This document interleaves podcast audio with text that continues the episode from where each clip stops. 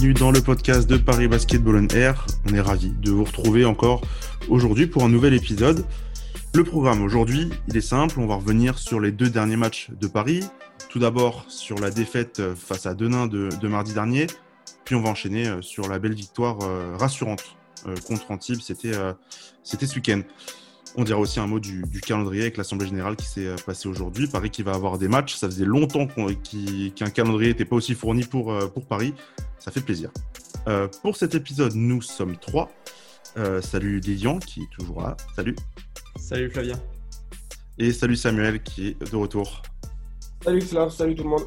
Voilà, avant de démarrer, on vous rappelle que vous pouvez toujours nous suivre sur nos réseaux sociaux, sur Twitter, at parib-8onair, sur Facebook, Paris Basketball on Air. Vous pouvez nous suivre aussi sur notre site, parisbasketball-onair.fr, sur toutes les plateformes d'écoute pour l'émission. Pour et, puis, euh, et puis voilà, on, va, on va démarrer tranquillement. Paris Basketball on Air, saison 2, épisode 9. C'est parti. Yo yo yo, ici c'est ton book d'Andy pour Paris Basketball en air. C'est là que ça se passe si tu veux l'actu, cousin. Si, si. Et on démarre du coup avec cette euh, défaite euh, rageante, on va dire ça comme ça, à Denain euh, de mardi dernier. Une défaite 77 à 73. on fait un peu le contexte. Paris qui a maîtrisé globalement toute la rencontre, qui a même mené de 14 points dans, le troisième quart-temps, et puis qui a complètement arrêté de jouer au basket sur les cinq dernières minutes et qui finalement s'est incliné à, Denain. Voilà, on, commence par, par, ce match. Sam, en direct, c'était quoi tes premières impressions sur la rencontre? C'est un petit peu. Toute façon, on va parler du match d'Antibes, mais c'est un peu paradoxal parce que tu perds un match que tu maîtrises complètement, contrairement à Antibes où tu gagnes. ce match-là, tu ne comprends pas vraiment la défaite. Moi, j'ai tendance à penser que c'est le genre de match que si tu es dans une saison pleine, euh, dire sans Covid, euh, avec une concentration qui est euh, organisée et la même depuis des mois, je pense que Paris perd pas ce match. c'est pas pour trouver des excuses, mais il faut remettre dans le contexte la saison qui est quand même assez particulière parce qu'un match où tu domines tout de A à Z pendant trois cartons, où tu mènes jusqu'à plus carton, tu abordes le quatrième carton, tu es à l'aise et tout se joue à la fin comme ça, c'est vraiment qu'il y, a un problème de, de concentration. Alors, il est vrai que c'est quand même un problème que même avant le Covid, on avait constaté chez le, Paris Basketball, mais c'était plus des, phases dans le match. Là, Paris était dans le match. Paris a juste tout gâché à la fin, en fait, et c'est ça qui est frustrant, euh, parce que quand tu regardes le match collectif et personnel, bah, il y a presque que du bon, quoi. Lilian, toi, tu, tu rejoins Sam sur cette analyse-là? Ouais, carrément, et c'était... Euh, et c'est marrant, ce saut de concentration, c'est peut-être différent de ce qu'on a pu connaître avec Paris, où c'était souvent les entames de match ou, euh, les, ou les débuts de seconde mi-temps qui étaient difficiles. Et là, Paris avait le match en main et c'est s'aborder en fait lui-même.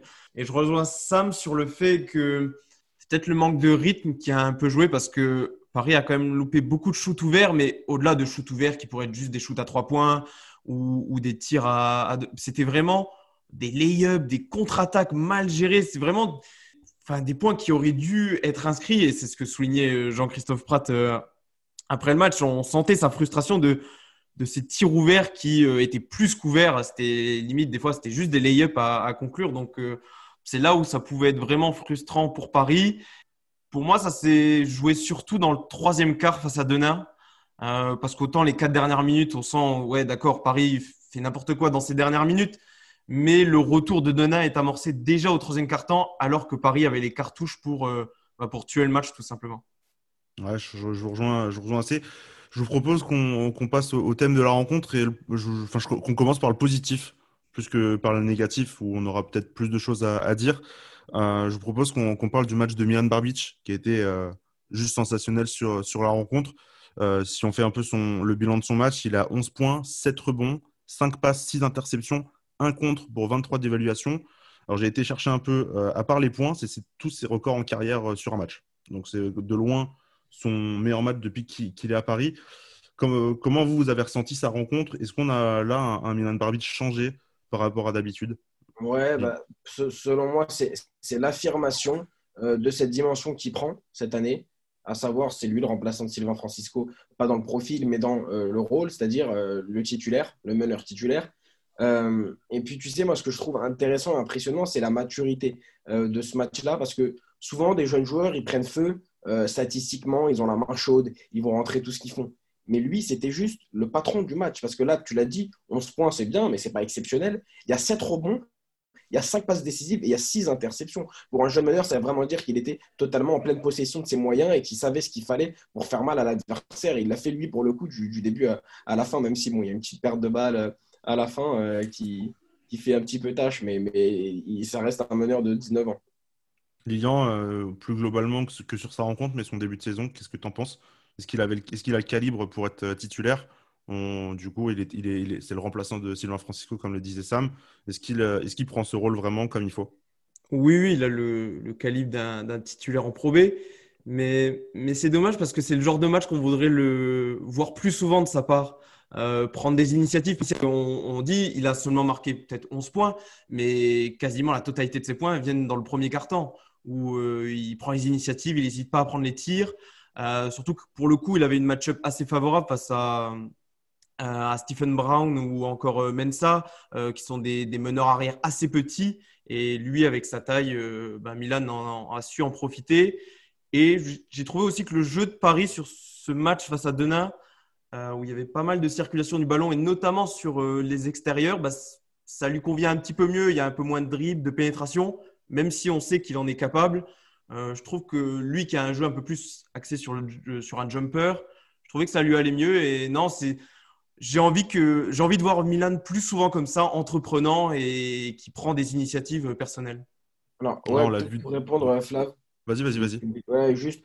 Euh, je vois ce que tu veux dire. Mais après, je pense que justement, euh, ça reste un meneur jeune. C'est pas lui qui va mener tout ce qui se passe, même s'il est meneur. Tu vois, il a mis la, la quasi-totalité de ses points en début de match c'est parce que quand il y a besoin de marquer des points en fin de match, c'est, c'est plus le même match, c'est plus la même tactique. Euh, c'est là que tu vas avoir le ballon qui va sûrement être plus dans les mains euh, d'un Nobel Bongukolo, par exemple. Ça, je pense que ça va venir petit à petit quand il aura vraiment cette expérience. Euh, même si nous, c'est frustrant parce que nous, d'un œil extérieur, on se dit mais attends, il, a, fait tout ce qu'il tout ce qu'il fait, c'est bien, donne-lui le ballon à lui. Mais j'ai envie de te dire, j'ai l'impression qu'il y a des règles et une hiérarchie à respecter. Je ne sais pas si vous voyez ce que je veux dire. Non, complètement. C'est sûr que tu vas donner plus le ballon à Nobel ou à Mara ou, ou des joueurs d'expérience qui savent gérer les money time plutôt qu'à Milan euh, dans un premier temps. Mais c'est bah, juste que parfois euh, il, est, il paraît un peu effacé sur certaines rencontres. Des fois, on a l'impression qu'on a vu 40 minutes et on se demandait où était un peu Milan. ouais, mais, après, euh, mais c'est sûr, après il est jeune, donc ça va venir. Après, c'est rarement le joueur à qui tu donnes la balle pour lancer, la, pour lancer la, les actions. Hein. souvent, c'est lui qui monte la balle, puis il la donne soit à Juan, soit il va la donner à Nobel Boncolo. C'est généralement il touche pas trop trop la balle sur euh, offensivement et c'est vraiment quand en fin de possession on est en galère, on lui donne la balle et lui il arrive à toujours se trouver peut-être un mi-distance ou quelque chose comme ça qui peut être euh, très intéressant et qu'on pourrait voir plus souvent. Je suis, plutôt d'accord. On enchaîne, euh, messieurs, sur. J'ai coupé en fait le match en deux. J'ai coupé le match sur les 35 premières minutes. Après, on reviendra sur les 5 dernières. Euh, Sam, toi, qu'est-ce qui t'a plu euh, sur les, on va dire les, 35 premières minutes euh, côté Paris? Qu'est-ce qui t'a déplu un peu dans, plus et déplu dans, cette partie-là du match? Franchement, dans cette partie-là, ce qui m'a déplu, c'est ouais, c'est cette, facilité parce que en fait, ce qui m'a plu, c'est un peu aussi ce qui m'a déplu parce qu'on était facile, on maîtrisait tranquillement. les quand je dis on, c'est les joueurs, hein, c'est bref. Et puis, on est tombé dans cette facilité. Les joueurs sont tombés dans cette facilité, à savoir quand tout va bien, tu te relâches. C'est un peu ce qui, explique aussi les cinq dernières minutes. Mais euh, comme, a dit, euh, comme a dit Lilian, euh, cette fin de match catastrophique a été amorcée avant. et c'est dans ces moments-là où il fallait tuer le match que Paris ne l'a pas fait en manquant des, shoots complètement, bah, ouverts. mais ce que j'ai aimé sur ces 35 premières minutes, c'est, bah, c'est ce qui a fonctionné. Paris, c'est une équipe défensive. Il y avait un moment donné où tu te disais, demain, ils peuvent rien faire. Et euh, quand Paris a cette, cette maîtrise, cette mainmise sur le match, on y reviendra aussi, c'est intéressant de voir sur le match d'Antibes, euh, tu as l'impression que cette équipe, elle peut battre n'importe qui. Lilian, tu, tu rejoins Sam là-dessus? Ouais, ouais, bien sûr. Bah, après, on avait, on, avait déjà joué Dena, donc on savait quelles étaient leurs forces. Euh, notamment, on a bien, au début, on a bien sécurisé le secteur intérieur face à Skara et Kayembe. Après, il faut avouer qu'aussi Dena, en première mi-temps, a fait un peu n'importe quoi.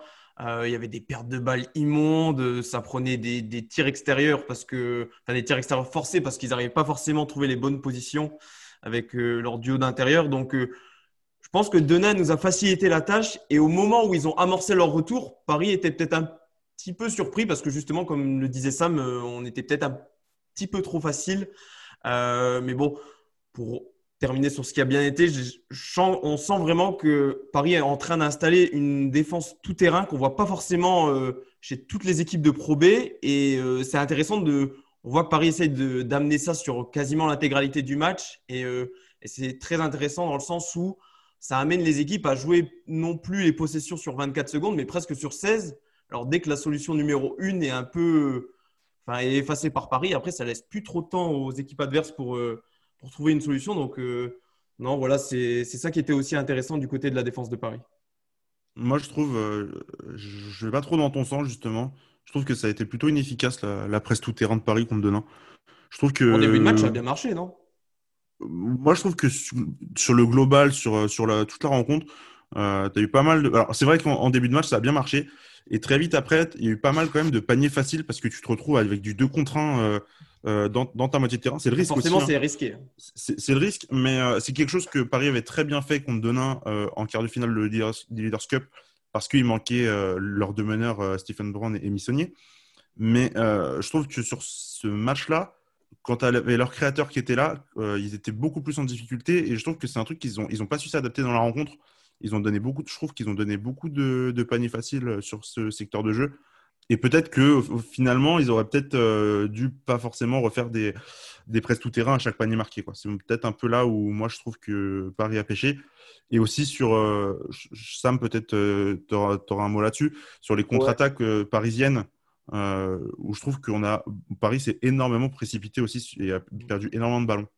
Ouais, et ça, c'est un truc qu'on voit un petit peu. C'est peut-être la petite tâche de cette saison, c'est cette Ouais, cette capacité à mal gérer les, contre-attaques, à trop forcer les paniers, à trop aller jouer le défenseur, alors qu'il euh, y a peut-être moyen de réfléchir plus avec, euh, bah, avec plus de, calme. Mais juste pour reprendre ce que tu disais, je suis un petit peu d'accord avec toi dans le sens où cette presse tout-terrain, euh, elle marche bien dans le sens où elle fait perdre du temps à l'adversaire dans la construction de son attaque. C'est-à-dire que même s'ils arrivent à ressortir le, ballon, ils se retrouvent avec un porteur de balle qui est environ sur le, la ligne de trois points, qui attend que son équipe revienne bah, à cause de la presse. Sauf qu'il y avait un, mec en face qui s'appelait Anthony Racine. Lui, et s'il voulait, il n'attendait pas, euh, il attendait pas ses coéquipiers et il dégainait directement. Et ouais, et c'est quelque chose qui est arrivé deux trois fois, c'est-à-dire que bah, lui il recevait la balle et il shootait, il n'attendait pas que les autres ils arrivent. Et donc c'est peut-être un peu ça qui a déstabilisé euh, Paris. Ouais, surtout en début de match, Anthony Racine, je crois, il fait un 3 sur 2, 2 ou 3 sur 3 euh, dès le départ. Surtout qu'on le savait, en Leaders Cup aussi, il avait été chaud. Bah oui, oui c'est un, un, bon score de, de Pro B. Et si tu, si tu le laisses euh, shooter, euh, si tu le laisses un petit peu ouvert, ce serait comme Gauthier, comme Denis en fait. Si tu le laisses ouvert, bah, forcément, à un moment, ça va rentrer. Quoi. il a permis à Denan de rester en vie dans le premier quart-temps. Hein, parce que c'est à ce moment-là où il prenait un peu l'eau et ses shoots, ses shoots, notamment longue distance, ont, ont, fait du bien aux nordistes. Ouais, et puis après, derrière, euh, Paris n'a pas trop su, enfin, du moins dans le deuxième quart-temps, n'a pas trop su prendre l'avantage. Et ça s'est vraiment passé dans, dans, le, dans le troisième où on sentait peut-être Paris, hein, euh, comme tu disais, un peu trop facile, mais pour le coup, ils étaient vraiment au-dessus de leur adversaire, non? Ah oui, les au niveau des individualités, on, sentait un peu mieux. Et puis même au niveau de la, profondeur du banc, avec euh, quand tu as Valentin Chéry, et puis là, il y avait le retour d'Amara. Donc on sentait vraiment. Ouais, c'est dommage parce qu'on sentait Paris en maîtrise et ils se sont galvaudés tout seuls. Du coup, je propose qu'on passe sur les cinq dernières minutes. Euh, le, peut-être le moment fâcheux du, podcast. Voilà, Paris qui, on disait, comptait 14 points d'avance dans le troisième et puis qui s'est écroulé. Et dans le Money Time, il n'a pas su gérer le Money Time. Voilà, est-ce que ce genre de performance, pour vous, c'est est-ce qu'on a déjà vu, on a déjà vu Paris perdre des matchs, euh, soit sur des lancers au buzzer, soit sur des, choses comme ça? Est-ce que pour vous, ce, genre de, de, prestations dans, les, dans le Money Time, c'est du déjà vu côté Paris? Et est-ce qu'il faut s'inquiéter? En fait, en fait, pour moi, c'est juste aller trop vite. Comme je l'ai dit tout à l'heure, je pense que c'est un, c'est pas un, signe, c'est pas un signe annonciateur de d'une quelconque d'une quelconque euh, difficulté à gérer les fins de match. Je pense que juste euh, il y a un contexte qui a fait que euh, c'était compliqué à gérer mentalement et qu'en fait comment ça s'explique? Tout simplement selon moi, c'est que Paris a pas eu le temps de comprendre ce qui se passait. C'est-à-dire que Denain est revenu et en fait ils se sont dit, je pense que mentalement c'était en mode ok là ils sont en train de revenir, il faut peut-être qu'on fasse gaffe. Et en fait trop, à trop réfléchir, tu as arrêté de jouer et de, maîtriser le match. Et, euh, au final, Denain euh, était crescendo quand Paris était euh, en train de, perdre la tête. Quoi. Lilian, est-ce que c'est est-ce que la jeunesse de, Paris qui a, provoqué un peu ça? Est-ce que là, justement, les, les joueurs expérimentés auraient pas pu, pas dû même prendre le, match à leur compte quand, ça allait pas? Ouais, c'est possible, mais en même temps, mais j'y avais pas pensé comme ça, mais c'est vrai que quand ça me le dit, c'est vrai que ça a été très. En même moi, devant, devant mon écran, je comprenais pas trop forcément ce qui se passait. On sentait vraiment les, les joueurs de Paris déboussolés. Et euh, après, ouais, c'est difficile quand. Euh, je pense qu'ils avaient la tête sous l'eau et ils n'ont pas réussi à. Au moment où il fallait réagir, ils étaient un petit peu. Ils étaient perdus, ils savaient plus trop comment faire. Et, euh, et c'est vrai que Paris, au final, n'a pas souvent on a eu souvent des fins de match serrés avec Paris, mais des fins de match où Paris était largement devant, enfin largement, avait une avance et devait la gérer, et au final l'adversaire revient. Paris n'a pas forcément vécu tant que ça euh, les saisons dernières. C'était plus Paris qui revenait au score et puis qui, pas qui euh, sur les dernières minutes, arrivait ou non à, en sortir vainqueur. Donc euh, voilà, après en plus c'était à l'extérieur. premier match de l'année 2021. Bon, il y a, il y a quelques facteurs qui font qu'on peut expliquer ce, ce choke, comme diraient les Américains. Et puis, et puis aussi, juste pour conclure là-dessus, euh, c'est compliqué dans un money time, tu sais, quand tu as l'habitude que. Enfin, quand c'est un mec qui a la main chaude, en l'occurrence, là, c'était Nobel qui répondait coup pour coup. Euh, dès que tu arrives dans le moment où bah, c'est peut-être pas Nobel qui va avoir le ballon parce qu'il y a des fois où c'est pas lui qui l'a. Euh, quand tu as un mec qui, te porte depuis trois minutes et que c'est à toi de faire les choses, c'est compliqué de gérer, c'est compliqué de gérer je pense. Surtout quand bah, voilà, c'est c'est justement cette carte de balle de Milan Barbic. On parlait de sa jeunesse malgré son match. Et ça s'est illustré par ça à la fin du, du match. Ouais, moi, je, rejoins un peu Lilian sur le fait que, que, Paris a rarement été dans ces situations-là. Même, j'irais même plus loin. Je dirais que Paris a été dans ces situations-là l'année dernière, mais contre des équipes euh, de plus faible calibre que Denain. Denain, c'est quand même là, cette année, en tout cas, une, une équipe qui, qui, vise au moins les playoffs. Cette année, là, ils sont troisième euh, avec cinq victoires déjà et deux défaites. Donc, ça montre quand même des, qui veulent se mettre dans, euh, le, top du classement. Je, doute en fait que, tu vois, l'année dernière, on a eu des money time contre, Quimper où Paris gagne, mais euh, il y a eu Blois par exemple où Paris a perdu. Contre Vichy, clairement, l'année dernière, Paris avait perdu à, domicile. Contre Nancy, Paris avait perdu en, prolongation à domicile aussi. Il y avait pas mal de matchs contre des grosses équipes où dans le money time, ça allait pas. Alors que bah, dans, des équipes contre lesquelles tu avais, un, avais une avance largement confortable, contre, je sais pas, il y avait eu Saint-Quentin l'année dernière par exemple, où ça s'était super bien passé à domicile, bah, clairement, euh, Paris avait, avait, euh, avait euh, bien, bien fini. Je vous, je vous propose, messieurs, qu'on passe au match d'Antibes. C'était le match qui s'est déroulé samedi, samedi en fin d'après-midi. Une victoire 81 à 75 qui a globalement été, été serrée du début à la fin. Et Paris qui s'est donc imposé justement dans le Money Time. Euh, comme, tout à l'heure, euh, pour, le, pour le premier thème, d'ailleurs, on va commencer par vos premières impressions. En fait, qu'est-ce que vous avez pensé globalement de cette rencontre Sam, on peut commencer par toi. Euh, alors, je sais qu'en conférence de presse, le coach et moi, n'était pas vraiment d'accord. Mais en fait, je me, suis mal, je me suis mal exprimé parce que, en fait, moi, j'ai dit, et, c'est ce que vraiment je pense, c'est que je sentais que Paris avait la maîtrise. Alors, lui, évidemment, il ne l'a pas senti comme ça parce qu'un coach, quand il sent que son équipe n'applique pas les consignes, bah pour lui, ce n'est pas de la maîtrise. Et c'est vrai que Paris, euh, dans ce sens-là, pas vraiment maîtrisé. Mais moi, sur tout, tout, le match, et Flavien, tu commentes avec moi, je ne sais pas si tu as eu la même sensation, je n'ai jamais senti, même si Paris a, été mené, Paris euh, impuissant. Euh, tu sais, des fois, tu regardes un match et tu te dis, non, non, mais ils vont revenir, ils vont faire. Il y a, y a pas tous les signaux étaient, étaient ouverts, le momentum, la, mentalité. Paris rentré dans la tête d'Antibes, selon moi, sur, sur la rencontre, même si Antibes a eu ses, a eu ses petits moments. Euh, et, et, puis je trouve que c'est un match atypique de dingue par rapport à tous les matchs qu'a le Paris Basketball parce que alors que ça soit à Denain où c'est assez atypique aussi où il y a une fin de match mal gérée où euh, d'habitude il y a souvent, souvent en fin de quart-temps, en fin de mi-temps ces phases où Paris euh, encaisse beaucoup de points et, prend un gros écart qui devra être rattrapé ensuite. Là, il n'y a jamais eu plus de plus 8. Je crois que c'était plus 8 le gros écart pour, un match, du Paris Basketball. C'est quand même assez rare. et j'ai trouvé ça intéressant, ce, ce combat où il fallait toujours rester au contact. Et, ça a forcé Paris, justement, pour le coup, à rester concentré jusqu'à la fin et à réussir ce, fameux money time. Moi, je te rejoins, euh, après je te donne la parole, Lilian. Je te rejoins sur l'idée du momentum. Je, pense qu'il a basculé, enfin, le momentum a basculé dans le, dans le, dans le money time où chacun se l'échangeait, en fait, limite, toutes les minutes. Il y avait une qui prenait le lead, qui avait 3-4 points d'avance. Derrière, c'était l'autre qui reprenait l'avantage. Je trouve qu'à ce moment-là, c'était pas très clair, mais je te rejoins totalement sur le fait que Paris maîtriser son match, en fait, euh, où tu, ils sont jamais fait peur. Globalement, tu te disais, euh, c'est serré, mais Paris va gagner à la fin. Lilian, toi, euh, est-ce que tu rejoins un peu cette analyse? Ouais, ouais, je vais carrément aller, aller dans votre sens.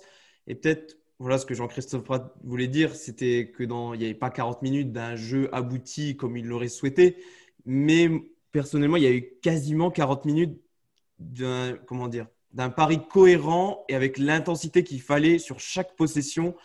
Euh, enfin, on, l'a vu, c'était pas forcément le plus beau match, mais Paris a provoqué énormément de fautes euh, sur, euh, face à Antibes. 25 fautes provoquées, je, pense que c'est peut-être un record cette saison. Donc, j'ai trouvé ça très cohérent. Et puis, ben, tu l'as marqué dans le conducteur, mais c'est en fait Dustin Sleva. Quoi. Je sais même plus qu'est-ce qu'on doit dire sur lui. On a l'impression un peu de se répéter de semaine en semaine, mais là, il a été enfin, j'ai envie de dire presque face à Antibes, il était au firmament. Euh, il, a battu, il a battu beaucoup de records euh, avec Paris et vraiment, euh, c'était. Puis même sur des. Son, c'est son même plus globalement, on voit qu'il est redoutable avec Kamagaté et ça. Et on va juste pour en dire deux mots, ça, je trouve ça même bonifie Ismaël. là, en, revoyant le match tout à l'heure, j'ai vu faire Ismaël avec un drive qui, qui arrive à finir au cercle. C'est lui qui met le dernier hook shot pour un peu assurer la victoire à la fin.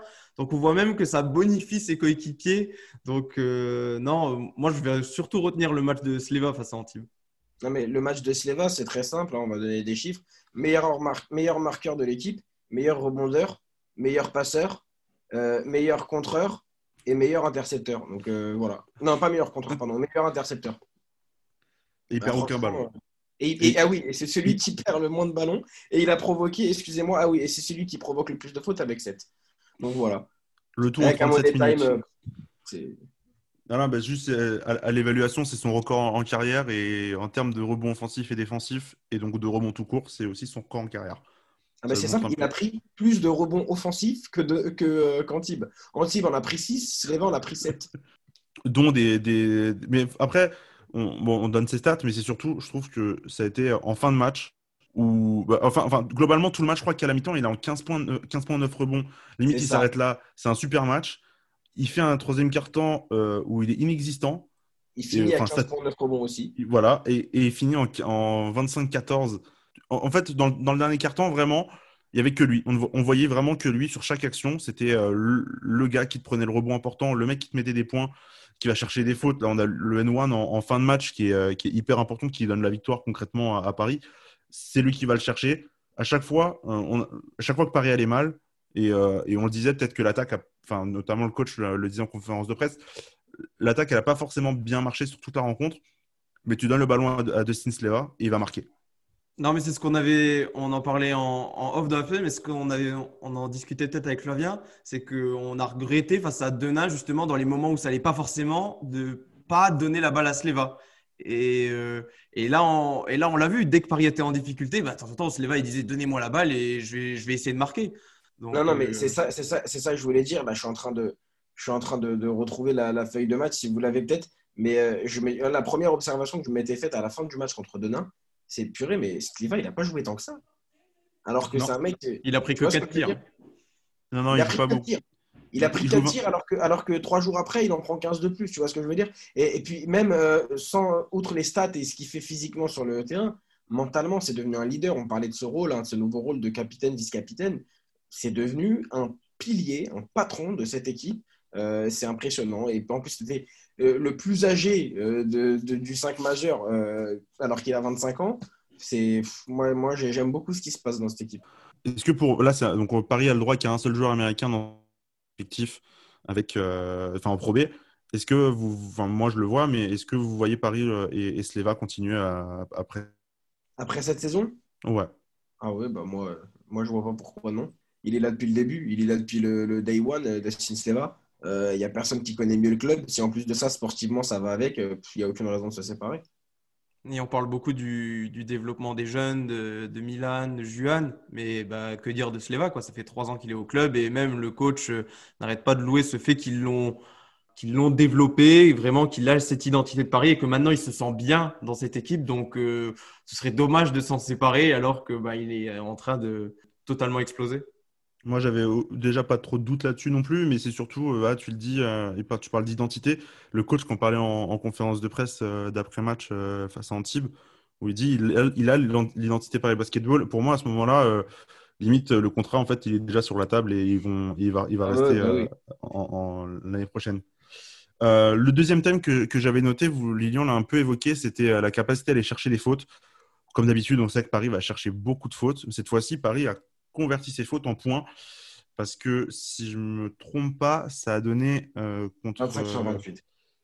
Ouais, c'est 25 sur 28 au lancer franc, c'est ça Un match où, bah, limite, c'est quoi C'est un tiers des, plus d'un tiers des points de Paris qui, qui, qui, en, qui, qui, vient par des lancers francs. Ouais. Clairement, est-ce que Paris a gagné ce match parce qu'il a été euh, efficace pour trouver des fautes? On a, on a été les... bah, c'est ce qu'a dit le coach déjà, donc euh, je pense que c'est un, un, élément de réponse qui est non négligeable. c'est pas mais, faux. euh, mais, mais, surtout, euh, on, est, on est les premiers à dire quand, quand, quand ça coûte des points et que, et que c'est une mauvaise chose.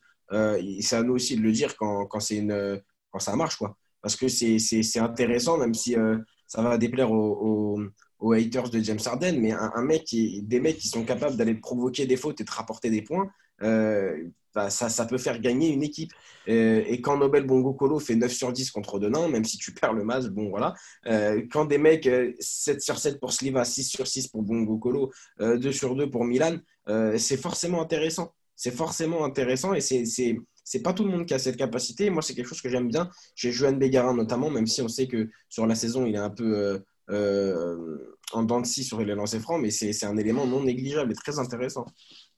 Ouais, Lilian, je, vais te donner la parole. Euh, on a vu pas mal Paris euh, dans le bonus, euh, je sais pas, quasiment limite à la moitié de chaque carton. Paris avait, avait à chaque fois les cinq fautes pour aller, pour aller au lancer. Toi aussi, tu rejoins un peu Sam là-dessus. Est-ce que, est que Paris a gagné grâce à ça? Ouais, à gagner. C'est peut-être euh, ce qui a payé au final en fin de match parce qu'Antibes euh, a fait beaucoup d'erreurs dans les dernières minutes, euh, des pertes de balles, euh, des mauvais choix de tir. Et je pense que ça a été influencé parce que, par le fait que Paris a fait un véritable travail de ça pendant toute la rencontre. J'ai trouvé par rapport à Denain beaucoup plus de mouvements son ballon euh, et des écrans euh, loin du ballon pour justement libérer les, les, joueurs qui allaient le recevoir. Et c'est ça. Et en plus, les Sharks sont restés plutôt en défense homme à homme.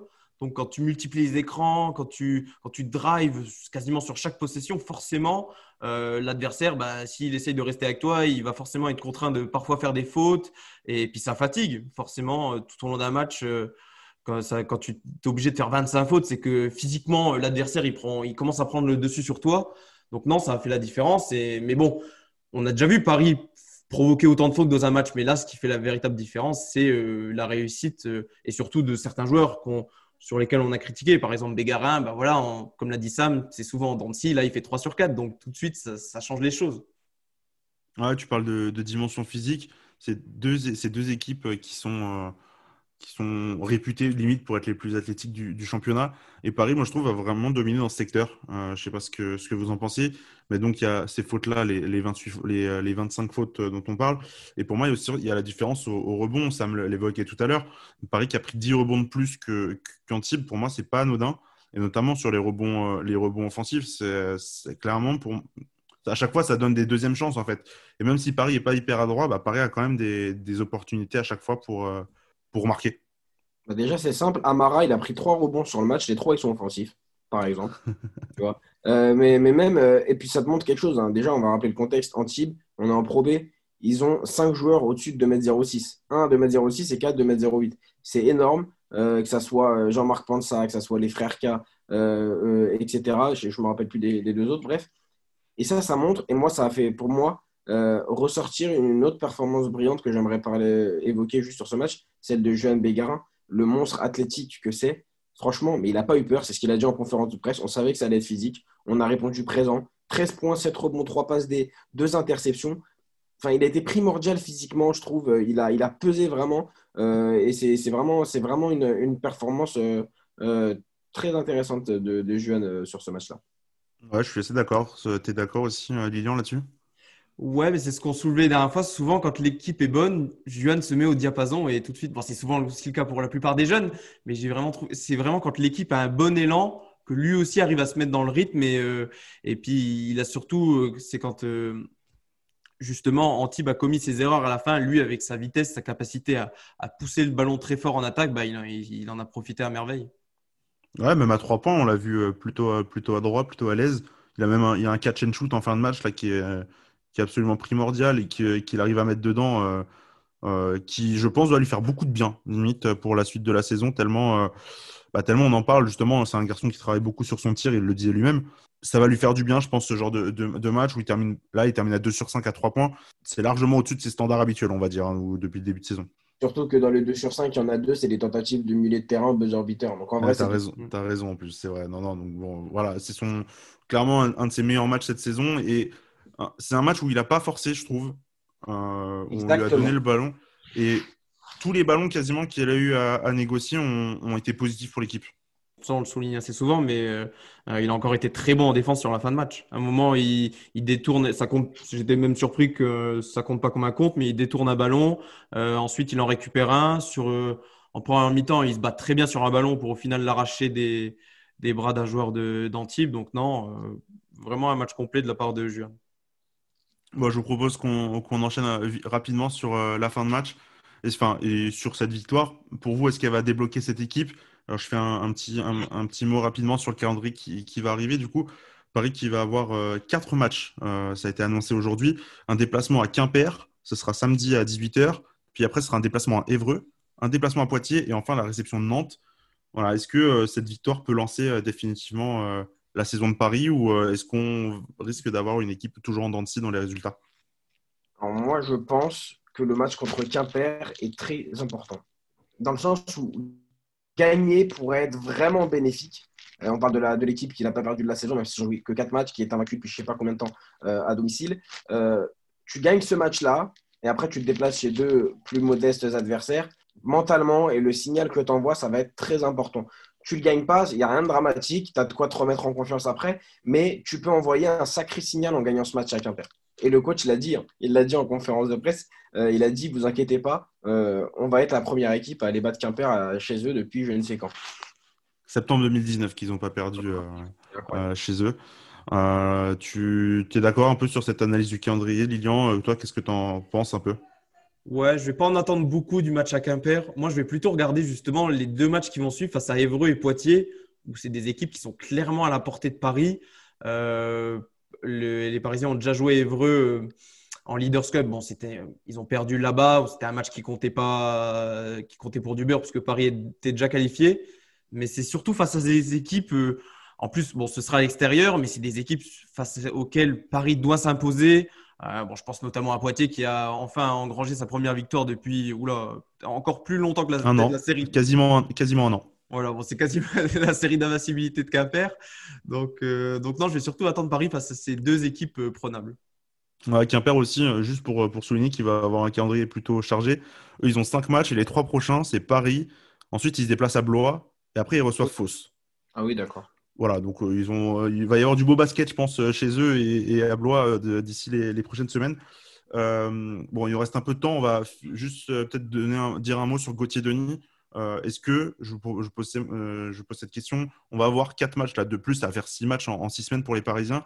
On sait que Gauthier a du mal à trouver du rythme dans, dans, des matchs où il n'y a pas de rythme, dans des semaines où il n'y a pas de basket. Est-ce que pour lui, euh, ça peut être déterminant et pour le permettre de revenir à un niveau qui, était le sien en fait l'année dernière Ouais, ouais, déterminant. Bah, justement, c'est ce que disait le coach, c'est ce que tu viens de dire. C'est un joueur qui a du mal euh, à euh, se projeter quand euh, il ne sait pas sur quoi se projeter. Dire s'il ne sait pas s'il va y avoir du basket ou pas. Là, il y a un élément de réponse intéressant. Il y a quatre matchs à, jouer. Et je pense que ça va permettre de le remettre en confiance. En tout cas, je l'espère. parce que Gauthier Denis, là, on a parlé de l'équipe, etc. tu peux pas faire une saison entière quand tu es le Paris Basketball sans un bon Gauthier Denis, selon moi. Ouais, et puis il faut souligner que c'est un profil de joueur particulier. Un, enfin, pas particulier forcément, mais c'est un shooter. Donc, c'est des joueurs qui ont, qui ont besoin de rythme, d'enchaîner les matchs. Et c'est difficile. Après, on, l'a noté, face à Antibes, ils ont quand même. Euh, ils ont essayé de l'impliquer, de lui donner un peu plus de ballon. Euh, il, a, il, a, tenté par des drives et tout. C'était pas forcément très concluant, mais ils essayent au moins de, de lui donner le ballon pour qu'il essaye de regagner confiance. Alors euh, voilà, les quatre matchs qui vont suivre, bah, c'est que bénéfique pour, euh, pour lui. Ça va lui, permettre de regagner un peu de rythme et, euh, on l'espère qu'il va retrouver sa réussite extérieure euh, habituelle. Ouais, j'espère pour lui. Juste pour donner une petite stat qui, qui normalement devrait tomber ce week-end, enfin, j'espère pour, pour les deux qui sont impliqués. Euh, de Slava et Gauthier Denis pourraient dépasser Gary Florimont en termes de points marqués au Paris Basketball. Parce que, parce que Gary, il est actuellement à 714 points. Dustin Sleva, normalement, hein, vu son début de saison, il devrait réussir à mettre les deux points qui lui manquent pour le dépasser. Il a 713. Et euh, Gauthier Denis, bon, bah, on, le voit un peu en peine, mais il a 709 points, donc il est juste 5 points derrière Gary Florimont. On imagine aussi que ça va tomber plutôt vite. Donc un nouveau record qui, va bientôt tomber du côté du Paris Basketball. Messieurs, c'est ici que s'achève cet épisode, sauf si vous avez un petit mot à rajouter. Non, non. Moi, je pense qu'on est, est, bon. Hein. Oui, ben on est bon, les gars. Alors, n'hésitez pas du coup à, vous abonner sur nos réseaux sociaux. Je le répète, euh, ParisB-8 on air sur Twitter, Paris Basketball air sur Facebook. Euh, comme d'hab, vous pouvez retrouver euh, toutes les infos sur les prochains matchs à venir sur, sur notre site likez, partagez le podcast. N'hésitez pas à mettre des pouces bleus sur YouTube, à noter, à mettre des, commentaires sur Apple Podcast pour le faire découvrir à d'autres. Euh, nous, euh, je pense qu'on du coup, on va se retrouver dans, deux semaines après les, deux prochains matchs contre Quimper et Évreux. Merci les gars et à la prochaine. Ciao. Salut.